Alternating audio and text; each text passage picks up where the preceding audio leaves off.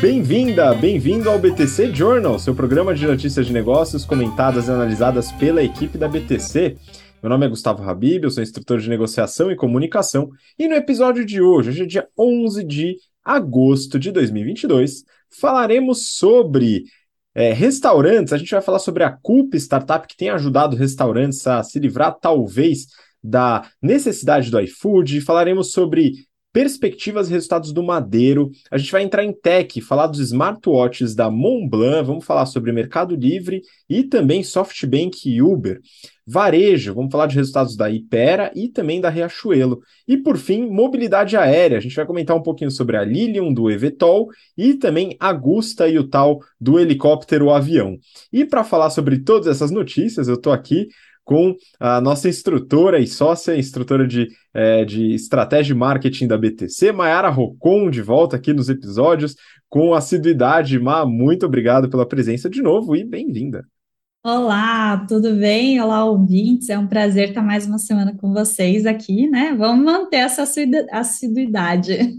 Esperamos, muito bom. E com a gente também, assíduo, frequente é, convidado aqui, Yuri Salomone, nosso instrutor de negociação e estratégia da BTC. Fala, Yuri. Olá, Habib. Olá, ouvintes. Tudo bem com você, Mayara? Boa tarde, bom dia, boa noite, seja lá o momento que você estiver escutando esta gravação. É um prazer estar aqui mais essa semana. Bora lá, no... Bora lá, Habib, porque tem notícia pra caramba pra gente comentar. Pois é, tem bastante coisa, né? E hoje é dia 11 de agosto, e para você que se esqueceu das datas comemorativas, no domingo tem Dia dos Pais, e você deve dar um presentinho para o seu pai ou para quem quer que seja, que tenha cuidado de você aí, do momento que você nasceu até hoje, dando bastante trabalho, viu, pessoal? A gente sabe que você deu trabalho, mas não tem problema, você pode recompensar com um presentinho e, se eu puder dar uma sugestão, é uma boa roupa com tecnologia têxtil, com conforto térmico, que não dá trabalho para passar, porque você não precisa passar, é bem tranquilo, é bom e é durável, que são as tech t-shirts da Insider. E não só as tech t-shirts, mas os outros itens também, as meias novas que a gente está usando também. Yuri, se eu não me engano, recebeu lá as novas meias da Insider e as outras peças. Né, tanto masculinas como femininas, mas fica a sugestão como presente para o Dia dos Pais. Se você quiser aproveitar um descontão que a gente traz para vocês. Você que é ouvinte ou espectador da BTC, você pode usar o cupom BTC12, que você tem 12% de desconto em todo o site, tá? E tem um ponto importante. Ah, eu vou dar o presente, tal, e se não couber, o tamanho não ficou bom, não sei o quê. Não se preocupa, todos os produtos eles podem ser trocados em até 30 dias sem qualquer custo, tá? Então não precisa ficar com medo do negócio dar errado, não gostou da cor, o tamanho não ficou bom, tal dá para trocar sem qualquer custo, ok? Enfim, aproveite e utilize as roupas da Insider, eu avalio utilizar, porque a qualidade é bem interessante. Eu estou com a minha aqui, inclusive por cima da blusa, porque eu tô morrendo de frio, como eu falei para Maiara no começo aqui, antes da gente gravar. Enfim, vamos lá, pessoal. Outra coisa, né? A gente está com inscrições para os cursos da BTC abertos para você que quer entender um pouco mais sobre estratégia, finanças, precificação, negociação, comunicação é interessante dar uma olhada nos cursos que a gente está com inscrições abertas, o link está também na descrição. Bom, vamos lá, pessoal. Seguinte, vamos começar com o, a primeira notícia, falando do mercado aqui de restaurantes. E essa daqui é do Brasil Journal. A startup que quer tirar seu restaurante do iFood. Yuri, é o seguinte: a gente viu nos últimos anos uma concentração muito grande é, de receitas dos restaurantes provenientes do delivery. O iFood hoje é o maior representante desse mercado no Brasil. É, inclusive, a gente teve a saída de alguns grandes representantes aí e o mercado ficou ainda mais concentrado. Do que, que se trata essa notícia aqui? Será que temos alguma alternativa aí para os restaurantes? Essa, Habib, é uma ótima pergunta. Será que terão alternativas? Bom, a CUP está tentando. Vamos ver até onde ela chega. Bom, a gente sabe que o iFood, a Rappi, que é o segundo concorrente aí, tinha Uber Eats em terceiro, saiu do mercado, como você comentou. É, as comissões variam algo em torno de 12% a 30% do pedido. Caramba, é muito custo. Sim, é, para um restaurante que tem margens apertadas, é um sócio levemente indesejado para alguns restaurantes. Na pandemia, é, foi uma saída que os restaurantes tiveram, os restaurantes físicos, presenciais. Eu tinha um movimento ali, a gente deixou de se locomover, deixou de frequentar lugares por causa do Covid e tivemos que passar a receber isso nas nossas casas. Os restaurantes tiveram de é, dar soluções. Parte da solução é aderir às empresas que é, podem anunciar os seus produtos, te ajudam a vender, montam ali é, um jeito interessante de anunciar, mas cobram por isso. A CUP nasceu, Habib, ouvintes, Mayara, para ser um gerente digital de vendas. Tem, são três principais é, produtos no seu portfólio. O primeiro, cardápio digital. O segundo, chatbox para atendimento via WhatsApp. E o terceiro, automação de marketing. Então, facilita, é, cria alternativas para os empreendedores, para os donos de restaurantes, para fazerem o seu marketing, chegarem num cliente diferente.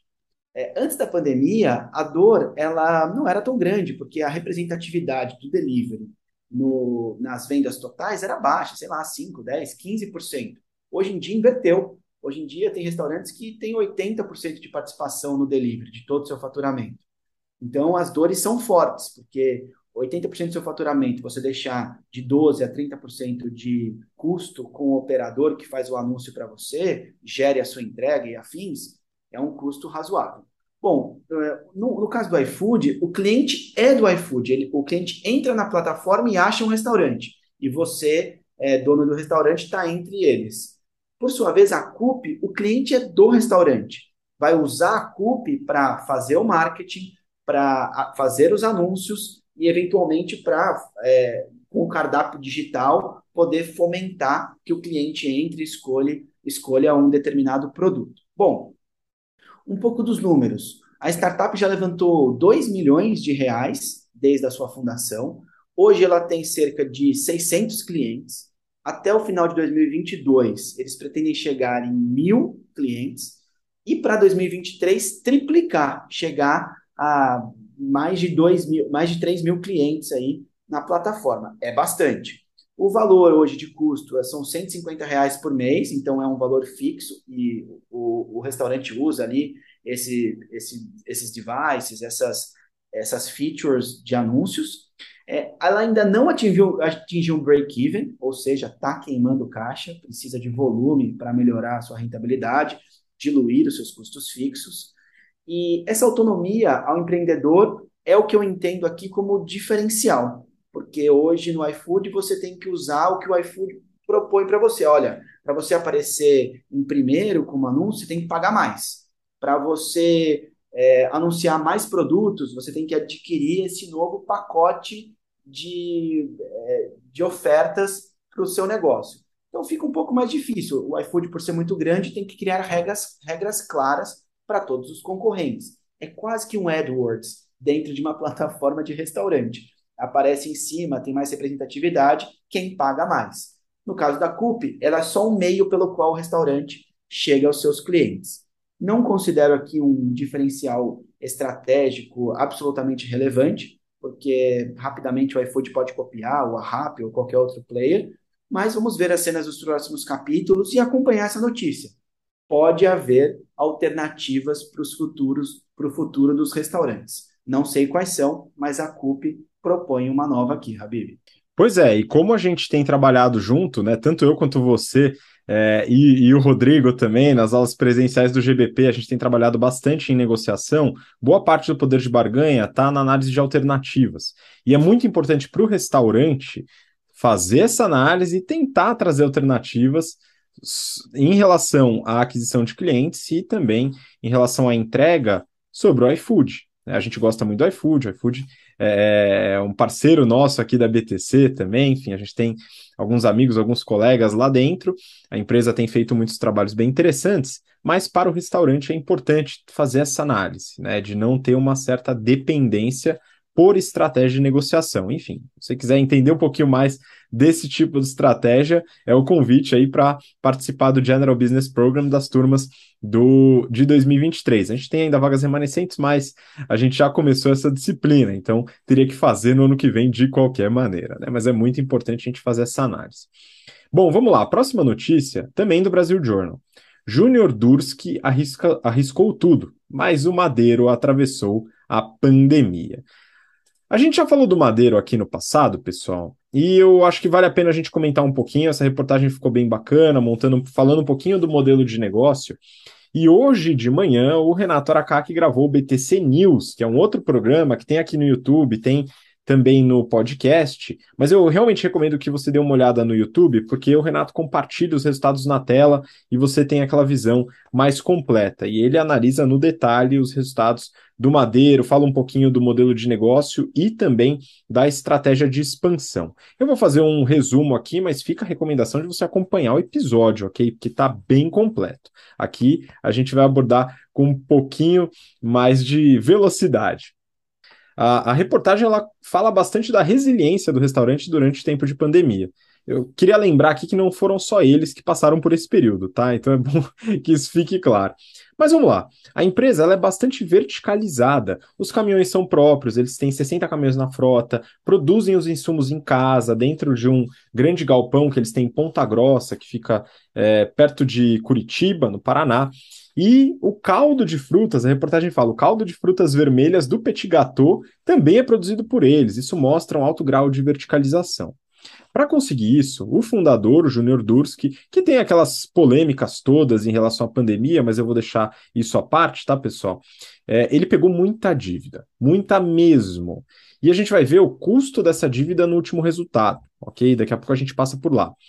Só que nesse modelo de negócio, de verticalizar toda a cadeia, é normal que haja uma boa margem bruta, uma margem operacional, mas você gasta é, mais com despesa financeira. Você tem um passivo maior e o resultado financeiro acaba piorando. O que a gente viu nos últimos anos foi um resultado operacional ruim e também é, dívidas altas e um custo de dívida alto.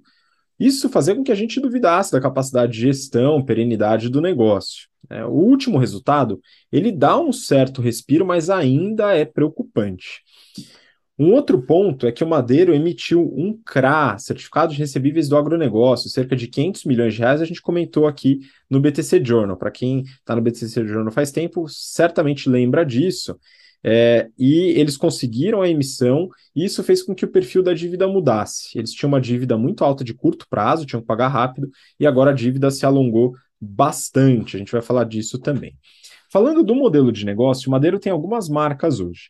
A principal, Madeiro Steakhouse, que é o restaurante com um portfólio maior de produtos e tal, são 89 lojas. Depois vem o Madeiro Container, que são aqueles restaurantes é, mais pontuais, que acabam se baseando bastante em sanduíches, hambúrgueres, são 70 lojas. O Jerônimo, que é uma outra marca com 91 lojas. Tem uma marca nova chamada Dundee Chicken e Burger, que tem três lojas. E eles têm um restaurante Durski e um Ecoparada, que é um mini shopping que fica na rodovia Castelo Branco.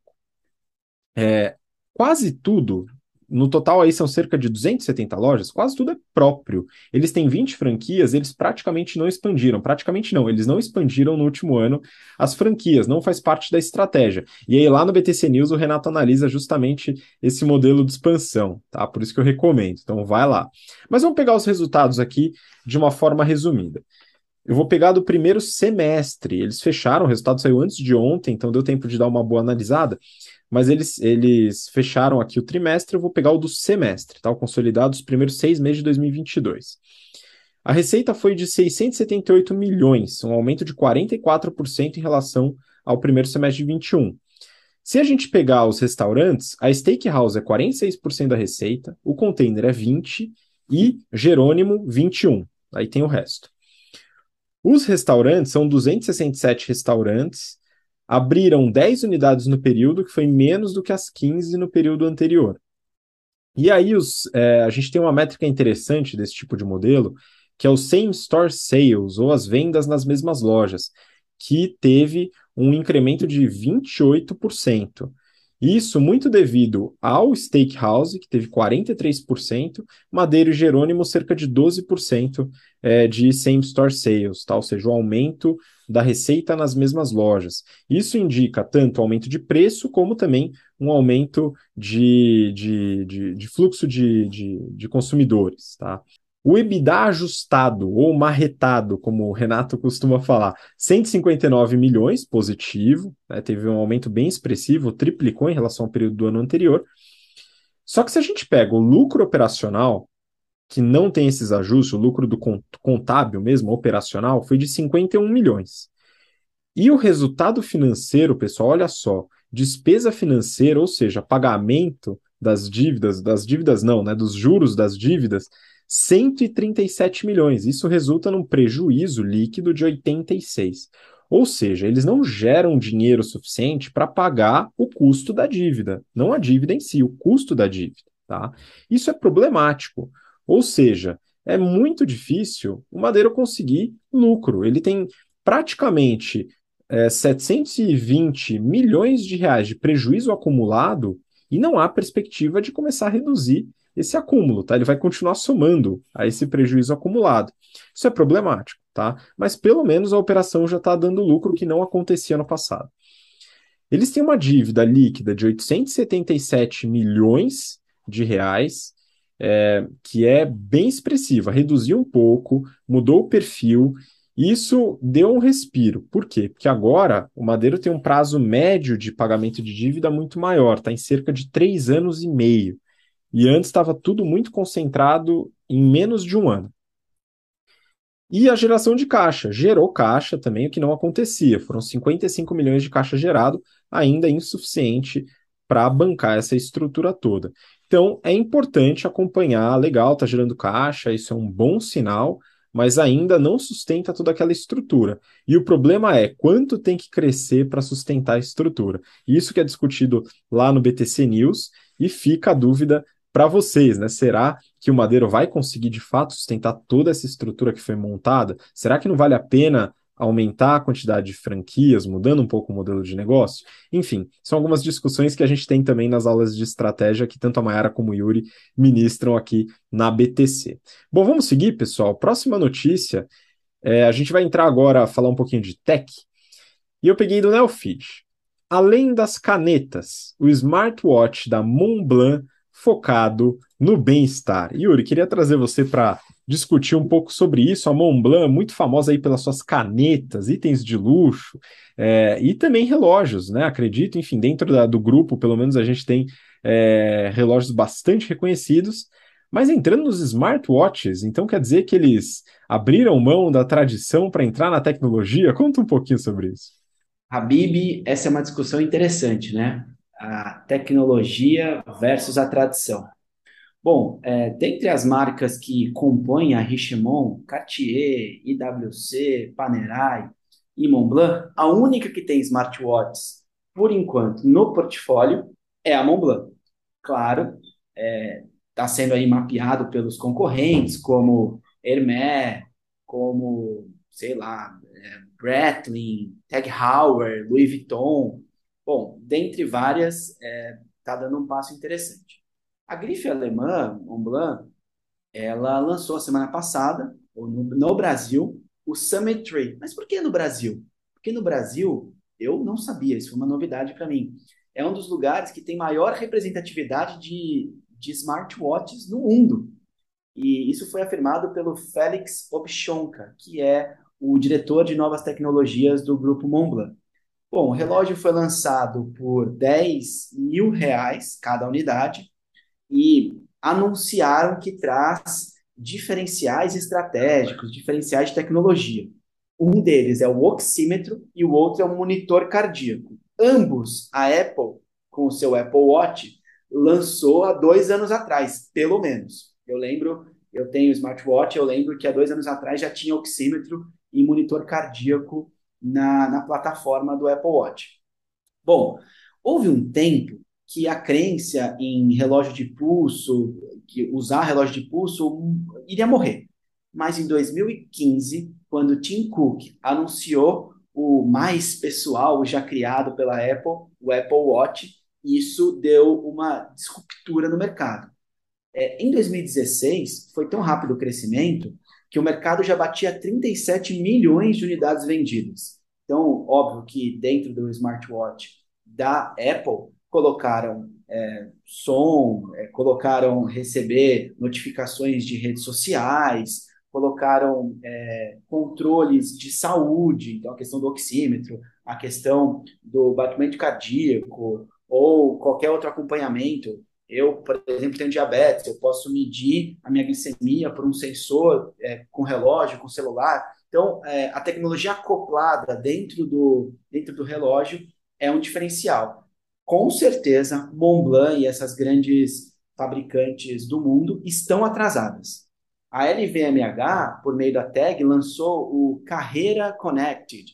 Em 2017, a Montblanc lançou a sua versão de smartwatch. Então, quase três anos depois do lançamento da Apple.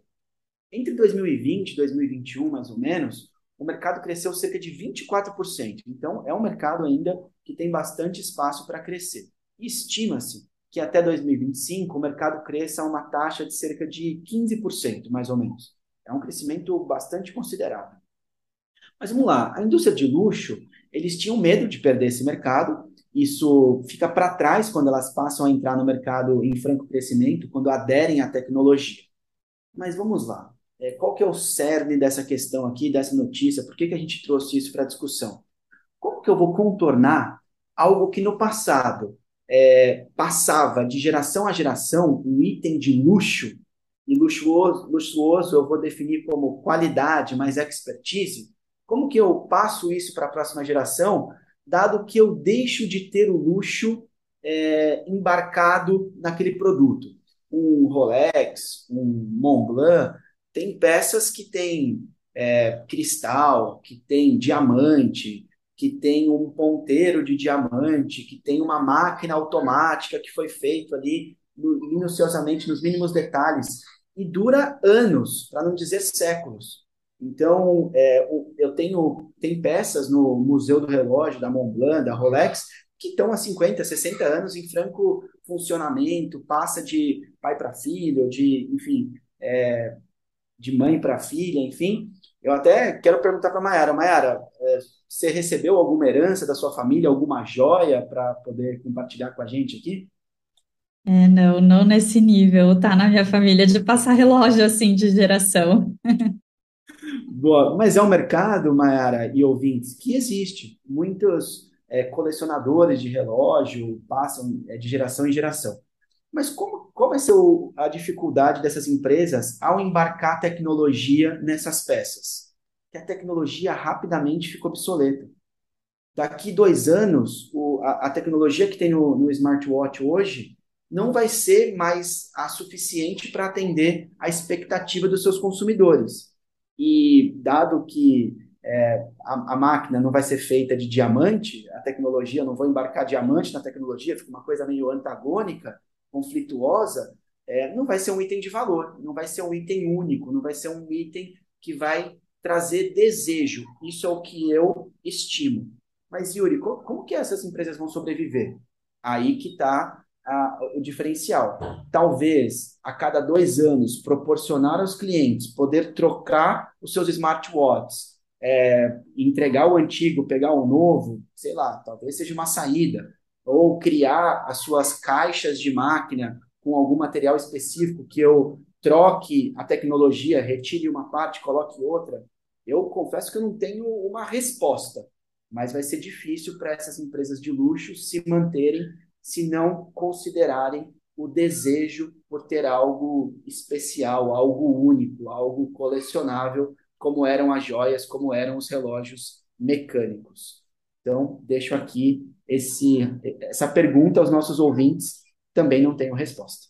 Pois é, me parece uma mudança meio drástica de modelo de negócio mesmo, né? De sair de um modelo de negócio focado em itens de luxo, com altíssima durabilidade e com altíssimo preço também, né, mas que as pessoas conseguem ver o valor, pelo menos um grupo, o grupo consumidor desse tipo de item é, de luxo, com metais preciosos, como o Yuri falou, é, vem valor para pagar 200, 300 mil reais em um item como esse, é, dificilmente vão pagar um valor próximo num item que estará obsoleto, como o Yuri falou, em um ou dois anos. Porém, né, a gente trabalha num outro modelo que é o modelo de volume, de trocas, de conseguir fazer com que o negócio é, seja produzido é, de forma frequente, né, diferente um pouco do, desse mercado mais artesanal. E aí, só para relembrar, hein, pessoal, a gente falou, não sei se foi semana passada ou retrasada, pessoal, porque a minha memória ela funciona com alguns probleminhas, mas a gente falou do mercado de pianos. A gente falou de pianos de cauda, pianos feito à mão, piano cuja produção leva seis meses. E essas empresas têm resultados financeiros excelentes, pessoal. Então, a alternativa em relação à produção em escala, né? Claro que há. Há, né? E a gente tem que estudar esses dois tipos de modelo de negócio. Qual que vai ser o caminho da Montblanc? Eu também já não sei, né? Acho que vale a pena a gente analisar com mais detalhe, mas fica aqui o ponto do, do Yuri nessa, nessa análise para a gente começar essa discussão. Muito bom. Vamos seguir. Próximo, próxima notícia, também do Neofeed. Aqui a gente faz um mercado um pouco mais popular. Né? Na guerra da última milha, Mercado Livre prepara um, entre aspas, tiro certeiro. Mas vamos lá falar um pouquinho de logística, cadeia de valor, tema que vocês trabalham com maestria dentro de estratégia empresarial, utilizando aqui o exemplo do Mercado Livre. Ótimo, então vamos lá, né? O Mercado Livre já tinha anunciado um grande investimento esse ano, né? Que em abril ele fez uma parceria de pelo menos 10 anos ali com a Gol para quintuplicar as entregas aéreas e poder diminuir os prazos de entrega. Então, eles pegaram seis aeronaves dedicadas e né, já foi um dinheirão aí. Mas eles tinham prometido gastar 17 bilhões de reais na empresa toda, né, incluindo o mercado pago, e agora eles fizeram esse segundo grande investimento do ano. Né? Só para a gente se situar aqui em malha logística deles, eles já têm ali 10 CDs de fulfillment, que é onde eles guardam os produtos que estão esperando ser vendidos para serem entregues, né? Então, os produtos dos sellers. Eles têm 17 centros de cross-docking, que a gente também comenta em estratégia, quando a gente fala de time-based strategy, né? E eles têm 96 centros dedicados à última milha, que eles ainda vão inaugurar 20 até o final desse ano, que eles chamam de service centers. Agora, né, como uh, o foco é sempre reduzir o tempo de entrega, eles fizeram esse, esse segundo investimento, né, apesar de já terem 90% das entregas feitas em até dois dias. Então, o que, que eles anunciaram? Que dentro de um dos CDs deles, eles vão fazer um sortation center. Então, é como se fosse um centro de triagem, que eles vão fazer uma separação prévia ali para poder acumular caminhões que vão para a mesma direção e fazer é, a entrega nos CDs de última milha. Então, como eles vão poder encher mais um caminhão que vai para uma mesma direção, eles conseguem diminuir o número de caminhões utilizados, diminuir o real por produto na logística e diminuir o custo de logística. Mas o legal é que com essa organização, eles têm uma separação prévia, né? É, eles conseguem ter um domínio muito melhor da, da entrega, é, facilita processamento, facilita a entrega mesmo, e aí eles também conseguem, junto com a diminuição de custo, diminuir o prazo de entrega. Esse centro não é surpresa, né? Vai ser em Cajamar. Ele, é, Cajamar tem redução de IPTU para os centros logísticos, então a gente sempre vê essas é, reportagens de centro logístico de e-commerce sendo em Cajamar, né? Até como curiosidade, mais ou menos 40% das entregas online feitas no Brasil saem lá da cidade. Mas bem, esse centro de distribuição ele já existe, ele tem mais de 50 mil metros quadrados e é, quando ele tiver em full capacity, ele vai abastecer mais de 100 centros menores de last mile. Então, ele vai chegar ali até o final do ano em 400 funcionários, hoje está com 200, e é, a, a intenção é que ele possa receber e enviar até 450 mil pacotes por dia. Isso é 30% mais ou menos da capacidade toda do mercado livre da parte de comércio. Então, não é que esse centro ele vai concentrar sempre é, quase um terço da capacidade e os outros centros vão ficar mais vazios. A intenção é usar esse centro para o crescimento futuro, mas também para os picos de demanda. Então, por exemplo, numa Black Friday, você consegue topar esse centro e né, trazer a entrega é, para todo mundo de forma rápida e eficiente. Eles também é, anunciaram agora os resultados do segundo TRI, totalmente de forma consolidada, mas a gente consegue ter algumas noções aqui de como foi, né? Então, eles falaram que eles é, enviaram ali 264 milhões de itens nesse TRI, quase um aumento de 27% versus o mesmo TRI do ano passado.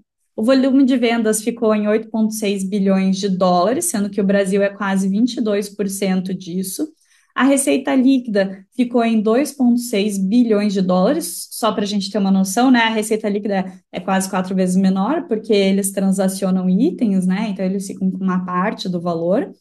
É, considerando só a parte de comércio, sem o mercado pago, eles tiveram uma receita líquida de 1,4 bilhão de dólares, um incremento de 23% versus o ano passado, sendo que o Brasil teve um incremento ali na parte de comércio de mais de 100%. Então, o Brasil cresceu bastante, já tinha uma representatividade alta, cresceu mais ainda, mas como todo o Mercado Livre teve um resultado sensacional. Quem tiver curiosidade de escutar um pouquinho mais, a gente também falou dele no BTC News. E aí, só para a gente olhar aqui mais ou menos, né? O Mercado Livre, óbvio, está fazendo um investimento super legal, sensacional, parabéns, mas ele não está sozinho, né? Então, ele está fazendo isso, óbvio, para tentar manter um pouco de competitividade nesse mercado que não está fácil para ninguém. Então, para a gente ter uma noção, a Amazon fez o primeiro investimento inorgânico no Brasil esse ano, em abril, comprou quase 10% da Total Express né? Então, tá ali. É, um dos, uma das dúvidas da Amazon no Brasil sempre foi a malha que eles não tinham versus os competidores, então eles estão correndo atrás para fazer essa malha. É, o Magazine Luiza, que tinha 180 lojas funcionando como microcentros de distribuição antes da pandemia, hoje tem 1.400 lojas fazendo esse papel, então é como se fosse os service centers do, do Mercado Livre, né? Esse centro para fazer a last mile, então ela já sai na frente porque tem uma malha gigantesca de lojas físicas, né? E o Magazine Luiza também inaugurou em fevereiro, agora desse ano, o maior centro de distribuição deles, que tem 119 mil metros quadrados. As americanas também agora é, fizeram uma separação da parte logística deles para ter mais foco, mais eficiência. Então, essa empresa logística ela vai ser integrada, vai ficar ali embaixo do guarda-chuva da empresa, mas vai trabalhar separado do resto das americanas, né? E vai se chamar Americanas Entrega. Eles fizeram isso, esse anúncio agora em junho. Então, tá todo mundo correndo, Mercado Livre correndo também, res, é resultado excepcional, mas é um mercado que você tem que estar tá sempre correndo mesmo, porque senão você fica para trás. Pois é, a concorrência ali brilha, hein? Era muito interessante, né? Enfim, é engraçado pensar como a Magazine Luiza nadou de braçada por muito tempo e, enfim, é, a concorrência realmente conseguiu chegar. Apesar de que a Magalu continua muito grande, né? Teve os problemas nas ações, mas a gente aqui foca na análise das operações. E como a Mayara falou, Cajamar, né, um grande centro para a distribuição dos produtos, não só em São Paulo, no Brasil como um todo. Bom, vamos seguir. Próxima notícia, peguei do Neofeed, e o título é o seguinte: Ponto final. Em meio a prejuízo bilionário, SoftBank desembarca da Uber. Pois é, o fundo japonês que apostou desde o começo, colocou muito dinheiro na Uber, tá indo embora jogando a batata quente para outro, hein, Yuri? E aí, como é que tá essa situação? Inclusive, tem uma frase muito dura do é, presidente da, da, do fundo, né? Enfim, eu queria que você comentasse um pouco sobre isso. Boa, Habib, vamos lá. Bom, é, em meio a duras perdas que vem registrando aí por conta da piora nas condições para as empresas de tecnologia, o bilionário Masayoshi Son, é o presidente aí desse fundo, ele decidiu é, que o investimento do SoftBank na Uber chegou ao destino final. É hora de descer do carro, é hora de desembarcar. Ele vendeu ações da Uber em abril e em julho de 2022, aí por um preço médio em torno de 41,47 dólares, sendo que o custo médio de ação adquirida na época foi 34,5. Ou seja, ele indicou a que a venda da ação foi lucrativa, mas óbvio, não deu, não deu a rentabilidade que eles esperavam. E nós comentamos no Journal aqui já inúmeras vezes sobre tudo o que aconteceu. Mas um pouco do histórico, o primeiro aporte do fundo é, na Uber foi em 2017. Se tornou o maior acionista, dado compras sucessivas, em 2019. Em 2021, ou seja, a cada dois anos aí, ele vendeu mais de um terço da sua participação. Então, já, já colocou o pezinho para fora do carro. Agora, em 2022, se jogou para fora do carro. Saiu, desembarcou no ponto final aí, é, dado que o carro ainda está em movimento, a empresa funciona. A gente faz, fez algumas análises já do Uber aqui. É, é um modelo super interessante, promissor, mas o valuation dele, a gente já comentou, está um pouco esticado, dado as técnicas que a gente utiliza para valuation de, de, diferentes empresas. A gente gostaria de estar errado, mas eu, eu, eu, tenho uma frase que eu uso aqui que é eu odeio estar errado, mas eu odeio estar certo, mas putz, eu tinha razão. Então é horrível ter que falar isso, mas quando a gente avalia e diz para vocês lerem o prospecto, lerem os releases, analisarem os financials da empresa, nas entrelinhas tem alguns sinais. De novo, aqui não é nem, a gente não faz nenhuma recomendação de investimento ou desinvestimento. O que a gente faz é te orientar a ler as coisas e a saber analisar, ter o poder, o poder crítico de cada ação. Bom, o SoftBank ele vai se desfazendo de, participa de participações em diversas companhias diante da queda de valor das empresas de tecnologia. Com a alta dos juros, aqui no Brasil, Selic é altíssima, no mundo inteiro a questão da inflação, é, muitos investidores é, fogem aí de investimentos considerados mais arriscados. Esse é o caso da Uber. Bom, é, qual é a frase, né, Habib? Você me perguntou aqui, qual é a frase que esse presidente falou? Olha que forte, pessoal. Na entrevista coletiva, o Som disse: Estou envergonhado de mim mesmo por ter ficado tão eufórico com lucros passados. Quando você faz um investimento, você analisa o que foi realizado no passado, é, quais são as expectativas do futuro para você apostar uma, um dinheiro, colocar um dinheiro no investimento. E dado o lucro do passado que foi bom, que a Uber convenceu o SoftBank a investir, é, o, o presidente aí se diz envergonhado é muito difícil você assumir um erro ou é, uma oportunidade dessa diante de bilhões de pessoas no mundo. É, parabéns pela coragem, mas de fato não foi um investimento interessante. Pois é, né? A gente fala aqui uh, em diversas ocasiões que muito dos investimentos feitos nessas startups, nesses modelos de negócio promissores, escaláveis, etc., são feitos com base em algumas perspectivas futuras, né? A questão é quando o futuro chega, uma hora o futuro chega, e a gente começa a ter uma noção realmente da perenidade do negócio, do tamanho que o negócio pode chegar, e as coisas acabam mudando um pouco. Né? A gente tem observado isso em alguns casos, a gente já viu aqui alguns IPOs no Brasil e fora do Brasil com valores exorbitantes e que depois que o futuro chega, a coisa vai se ajustando. Né? Algumas empresas quebram, outras se mantêm e têm sucesso, só que dentro de uma perspectiva que não, talvez não seja tão otimista quanto aquela que foi feita no passado. Né? Enfim, vamos seguir. Próximo bloco, a gente vai falar um pouquinho de varejo. E eu trouxe uma notícia de varejo farma, porque a gente teve um pedido aqui de espectadores do nosso YouTube. Se você quiser colaborar, pessoal, comenta no vídeo deste episódio no YouTube o que, que você gostaria que a gente falasse, qual empresa, qual setor, etc. A gente vai falar um pouquinho do setor é, farma, né, de varejo farma, abordando a Ipera, Neofeed. Na Ipera, o pacote de inovações amplia a dose de otimismo do Itaú BBA então, aqui a gente tem uma análise do Itaú BBA, o setor ali de equity research, né? Muita gente aqui da BTC tem interesse em atuar nesse mercado para analisar setores, etc. E eles soltaram aí uma análise interessante da Ipera. Eu queria que a Mayara comentasse um pouquinho com a gente. Exato, essa notícia fala do otimismo do Itaú BBA em relação à Ipera.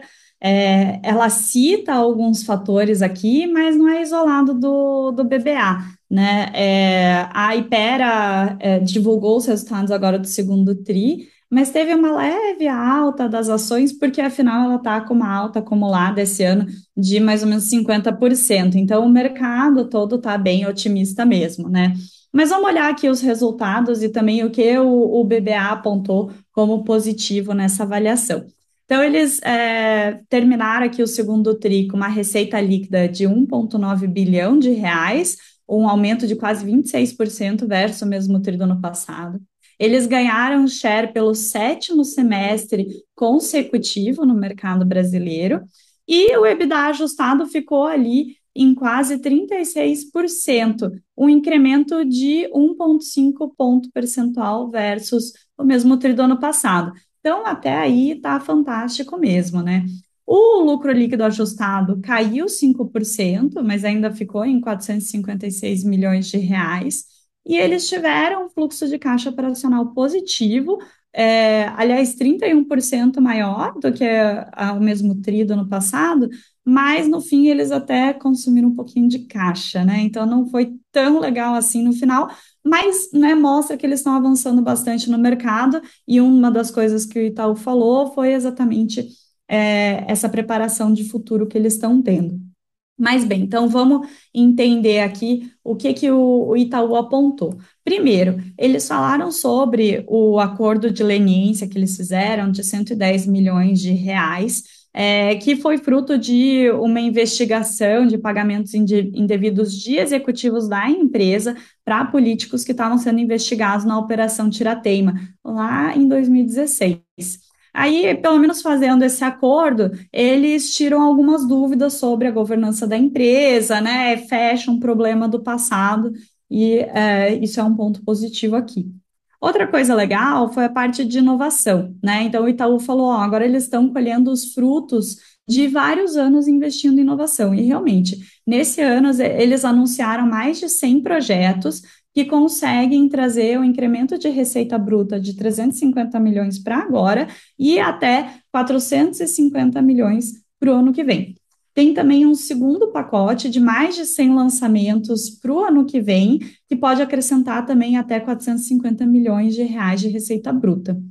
É, eles comentaram também que nesse TRI eles investiram 123 milhões de reais em P&D, que até tem uma porcentagem alta da receita líquida, é também alinhado com o fato deles serem uma farma, né? Então, 6,5% da receita líquida que é um movimento é, que está crescente nos últimos anos. Então, não foi um alto investimento pontual, já estão investindo bastante em P&D. É, e aí, uh, considerando ali a receita vinda dos produtos lançados ou adquiridos nos últimos cinco anos, eles têm mais de um quarto da receita, 27% é, desses produtos, que é um incremento de seis pontos percentuais versus o mesmo do ano passado. Então, é um, uma, um percentual super alto e um crescimento alto também. Uh, o Itaú citou que as aquisições dos últimos anos foi super acertada, e a gente até comentou aqui as aquisições que eles fizeram, né? Então, lá em 2019 foi as marcas Buscopan e Buscofem. Em 2020 eles compraram ativos da Taqueda, a gente falou bastante aqui no Journal sobre isso. E no ano passado eles compraram marcas da Sanofi. E, por fim, eles estão expandindo o portfólio de clientes. Então, eles uh, já iniciaram as vendas de medicamentos em hospitais e laboratórios, né, uma venda direta.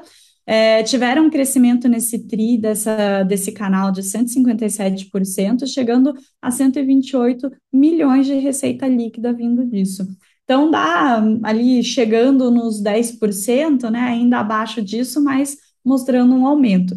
Tá legal essa diversificação, apesar de trazer uma margem bruta menor, como eles precisam investir menos em marketing e vendas para esse canal, acaba que compensa ali e o EBITDA fica elas por elas, comparando com o varejo farmacêutico.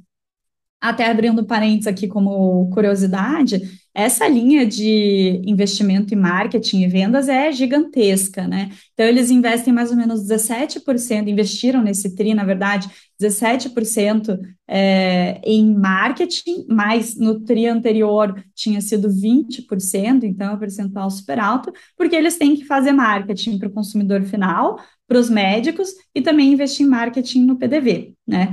E a parte de vendas ficou ali com 10% de investimento. Então, realmente foi um, um, um, resultado bom, apesar do consumo de caixa, todas as ações que eles estão fazendo mostram essa preocupação com o futuro. Então, né, não só o, o BBA, mas o mercado como um todo valorizando as ações estão no caminho certo, provavelmente. Muito bom. Continuaremos acompanhando esse mercado, hein, pessoal? Então peçam lá no YouTube pra gente, viu? Vamos seguir aqui, mas agora a gente vai falar de varejo, só que no varejo farma, vamos falar de varejo moda, inclusive um tema que a gente não fala já há um tempinho e a gente vai retomar aqui, que é o fast fashion. Eu peguei uma notícia aqui do Valor Econômico. Riachuelo repassa aumentos e volta a retomar provisão por causa de pressões macro.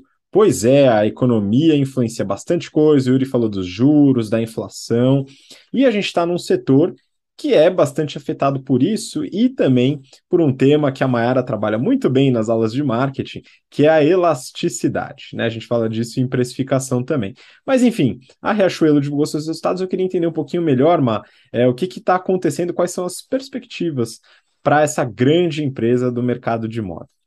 Ótimo. Então, eles comentaram aqui os resultados do segundo TRI falaram é, isso que você comentou, né, que apesar dessa pressão dos custos, que já está bem forte desde o começo desse ano, eles estão conseguindo repassar aumento de preço para o consumidor, e aí por isso eles conseguiram ter um resultado bom. É, apesar de que eles já sentiram uma diminuição de fluxo nas lojas, mas eles falaram que não é da elasticidade, que é porque não tinha feito tanto frio quanto eles esperavam no segundo TRI e não teve tanta procura. Mas bem, vamos então ver aqui primeiro o Riachuelo, depois a gente olha o consolidado. Então, a Riachuelo fechou o TRI com 375 lojas, um balanço net aí de 37 lojas versus o mesmo TRI do ano passado, e uma receita líquida de 1,6 bilhão de reais. Então, um aumento de quase 20%, sensacional aqui. O legal também é que não foi só de é, só um aumento de vendas aqui pelo incremento de lojas eles conseguiram aumentar o ticket médio em 19% e a venda por metro quadrado em mais de 20%. Então, sensacional, trazendo mais eficiência para as lojas, né? Aproveitando melhor o metro quadrado. Nos canais digitais, eles conseguiram aumentar é, representatividade versus o começo da pandemia, né? Então, eles tiveram 10% das vendas feitas pelos canais digitais versus os 3% em 2019, segundo o TRI de 2019, mas já mostrou uma diminuição versus o topo ali da pandemia, né? Então, comparando com o segundo TRI de 2021, foi 13% de vendas digitais. O app conseguiu aumentar em 58% o número de usuários ativos diariamente, sensacional e representou 42% das vendas online. Apesar das vezes a gente pensar, ah, venda online é venda online, mas venda pelo app significa um pouco mais de fidelidade ali, né? Então é bom você ter bastante venda pelo app versus o site. E eles mostram aqui que eles têm 16% das vendas vindo de clientes omnichannel, então aquele cliente que compra no digital, mas também na loja física.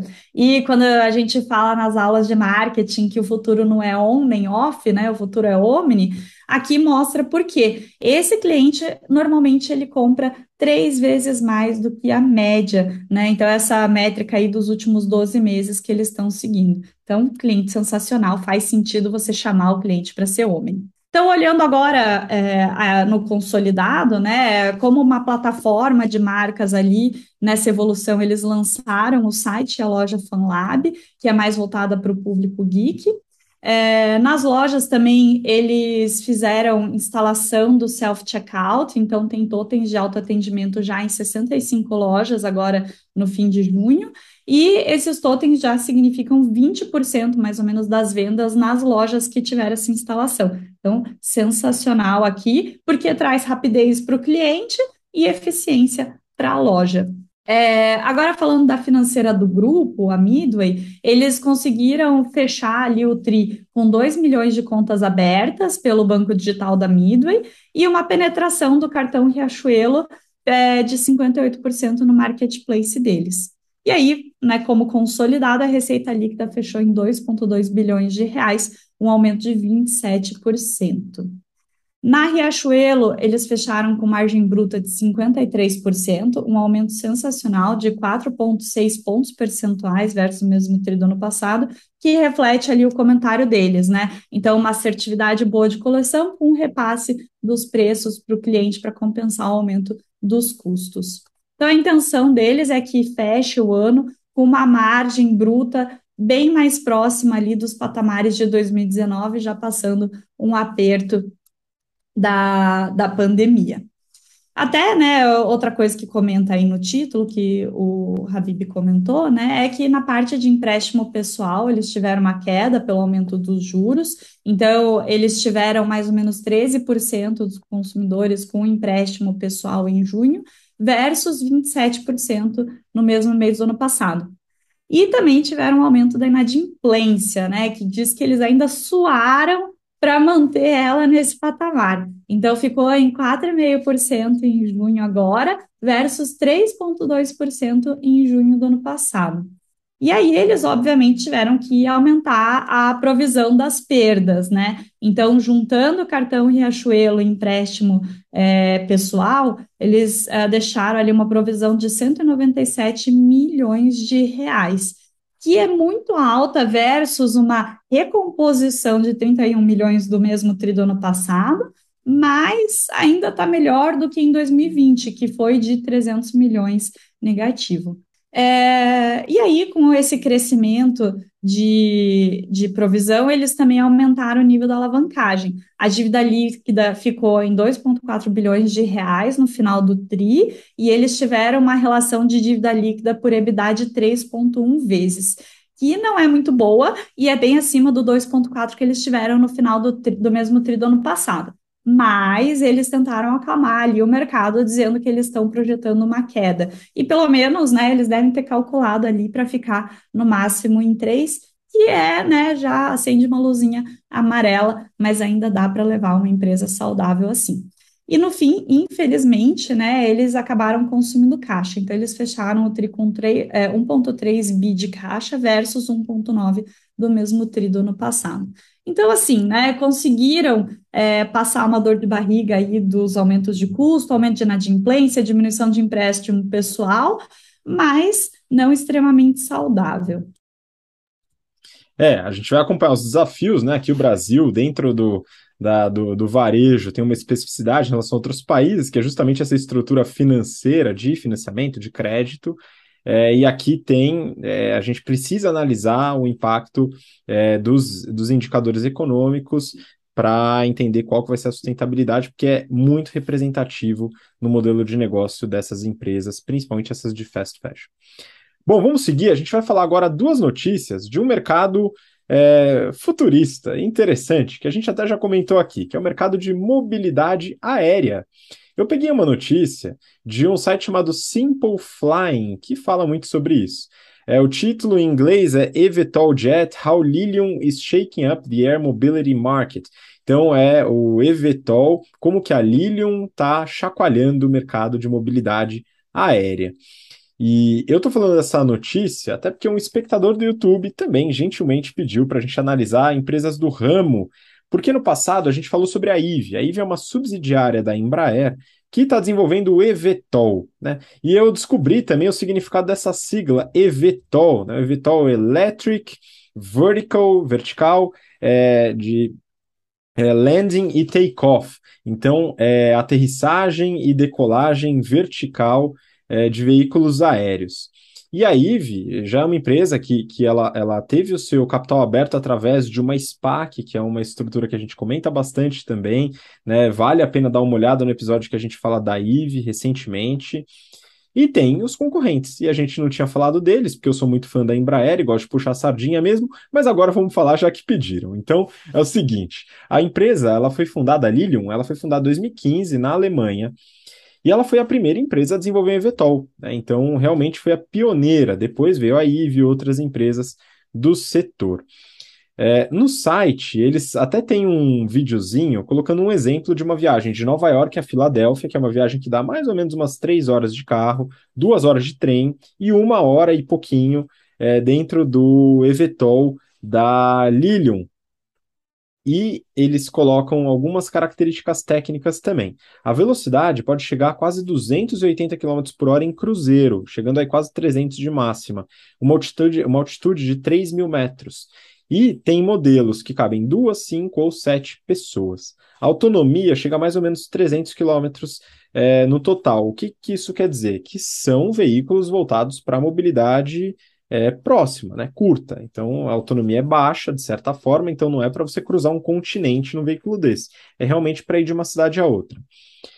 É, a reportagem comenta que um diferencial do produto em relação a outros eVTOL, como o da IVE, por exemplo, é a presença de asas e um motor que é semelhante ao motor de jatos, que permite velocidades mais altas em cruzeiro. Ou seja, a IVE, o eVTOL da IVE, é muito parecido com um drone, né? Então tem as hélices ali, não tem uma cara de avião, é, parece até um drone mesmo. E nisso dificulta um pouco esse incremento de velocidade. A aerodinâmica e o motor da Lilium facilita esse, esse deslocamento horizontal. O eVTOL da IVE, né, como comparação, tem uma velocidade de cruzeiro de mais ou menos 200 km por hora, sendo que o da Lilium chega aí perto dos 300. E aí, quando a gente fala de financials, é uma empresa que já tem capital aberto, está na Bolsa de Nova York, mas é aquilo, assim como a IVE, né, não tem muito que a gente olhar nos resultados. Por quê? Porque a empresa não tem receita, ela tem contratos futuros de venda, mas a receita ainda não se aplica. Então a empresa, em 2021, teve 47 mil dólares de receita muito baseado em pequenas consultorias para ajudar, por exemplo, empresas, é, edifícios ou até aeroportos a lidar com o transporte desse tipo de veículo novo, mas que ainda não surgiu. Só que as despesas já são altas, né? Então, só de PID eles gastaram 145 milhões de dólares e de despesas gerais administrativas quase 240 milhões. Então, assim, não é um, não é um resultado que a gente possa analisar para entender perenidade, para entender modelo de negócio. Aqui é realmente aposta na tecnologia. Mas vamos acompanhar e obrigado por pedirem mais empresas do setor, até porque eu vou aprendendo um pouquinho mais sobre esse segmento como um todo, entendendo as diferenças de produtos. É, e a engenharia pulsa forte ainda no coração, hein, pessoal? Então é legal entender é, um pouco dessa, dessa tecnologia. Seguindo nesse mercado, eu vou pedir para o Yuri comentar um pouquinho sobre essa notícia do Neofeed. Augusta quer trazer avião que decola como helicóptero para o país em 2023. Yuri, parece que a gente tem um modelo que é meio parecido com o Evetol, mas tem algumas diferenças, né? Comenta um pouquinho sobre essa notícia. Vamos lá, Habib. Bom, você já é, explicou muito do que, de como são pensadas essas novas tecnologias, caso do Evetol, indo mais para o mercado, é, a, a, não a combustão, o mercado elétrico, a baterias e afins, mas o, o, o Agusta é um avião que decola como helicóptero. Um avião que parece um helicóptero. Ou é ao contrário, um helicóptero que parece um avião. A gente ainda não tem essa definição, nem por parte da, da produtora aqui, da, da Leonardo, que é a empresa que desenvolveu esse, esse avião, helicóptero, eu não sei nem como chamar isso aqui na notícia, ele tem uma autonomia de 926 quilômetros. Ele viaja a 500 quilômetros por hora e tem um custo aproximado de 25 milhões de dólares. É um negócio, é um aparelho, é uma aeronave voltada para o segmento mais executivo. Metade dos mais de 400 helicópteros que a Leonardo produziu e que foram enviados para a América Latina pertencem a brasileiros. O mercado consumidor brasileiro me surpreende a cada dado que eu aprendo. Este é um deles. Mas no Brasil, mais de um terço desses modelos são adquiridos e utilizados por empresas do setor petrolífero. Ou como a gente tem uma costa muito grande, a gente explora petróleo em alto mar, é, é óbvio que eu tenho que chegar nessas plataformas, ou de barco ou de aeronave. No caso, helicópteros é o que mais se usa. Até porque uma plataforma não tem pista de pouso é, suficiente para pousar um, um avião. Mas um avião que parece um helicóptero pode ser uma saída. É também utilizado na Marinha e por forças policiais. Então, dos 200, um terço aí, cerca de 70, são petrolíferas, marinha e forças policiais. A Airbus, Habib e ouvintes, é, que é uma concorrente, recentemente, no fim de julho, a gente comentou aqui no BTC Journal, fez um barulho tremendo ao trazer para o Brasil, pela primeira vez, o um modelo chamado ACH-160, que é um dos helicópteros mais modernos e luxuosos da atualidade. Ele é, está à venda hoje, para quem tiver um dinheirinho aí sobrando, por cerca de 19,5 milhões de dólares. E ele veio a bordo, por isso que o barulho todo, do Airbus Beluga, que é aquele avião que mais parece uma baleia, é conhecido inclusive como baleia. O dono do helicóptero aqui no Brasil é nada mais nada menos do que o empresário Carlos Alberto Sucupira, um dos fundadores da 3G Capital. Então tem um dinheiro interessante aí para investir nesse tipo de, de, de portfólio. Talvez a Augusta seja o próximo passo do Sucupira. Afinal, ele pode usar o jatinho dele e o helicóptero e transformar num produto só. Vai saber qual é o futuro, né? Mas é, o Sucupira da, da, da 3G Capital, ele controla AB InBev, Burger King e Heinz no Brasil, né? Para quem não, não lembra das empresas. Mas vamos lá, qual é o diferencial aqui? É poder pousar e decolar de lugares é, mais inóspitos ou lugares mais íngremes, por exemplo, ou que não tenha uma planície adequada para poder construir um aeroporto com pista de, com pista de decolagem e aterrissagem adequada para a segurança do voo. É, mas aí, Habib, eu estava pensando aqui, né? Os, os meios de locomoção estão tendendo para elétrico. E essa empresa é a combustão. É, mas falei, putz, e se for elétrico? Mas se parte dos clientes deles são as petrolíferas, eu acho que eles perdem grandes clientes se eles se tornarem elétrico. Olha que complicação, olha que conflitos essas empresas podem ter ao pensar em, em desenvolver um portfólio diferente do que elas têm hoje. Podem perder bons clientes por aí. Pois é, Euro, a gente fica nessa dúvida, né? Eu sou fã do elétrico por vários motivos, mas é, isso não quer dizer que não há espaço para um mesmo modelo, tecnologia a combustão. Né? A gente vai acompanhar. Claro que o modelo a combustão da Agusta, ele tem uma autonomia muito maior do que o elétrico, pelo menos na tecnologia atual, né? e a velocidade também é mais alta. Então a gente tem características diferentes. Quem sabe tem espaço para os dois, né? Vamos acompanhar mas é um mercado bem específico, não é verdade? Enfim, por enquanto, vamos saber o que, que o futuro é, traz para a gente ali nos próximos 30 anos, não é verdade? Enfim, por aqui a gente fica no BTC Journal. Essas foram as notícias de hoje. Mayara, muito obrigado de novo pela participação. Obrigada a vocês pela companhia, obrigada ouvintes. Até semana que vem.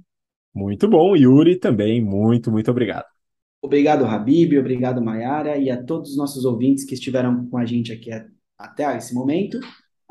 Até a semana que vem. Muito bom, obrigado você que acompanhou a gente até agora, pelo interesse e pela paciência. Nos vemos no BTC Journal na próxima semana. Um grande abraço, até lá. Tchau, tchau.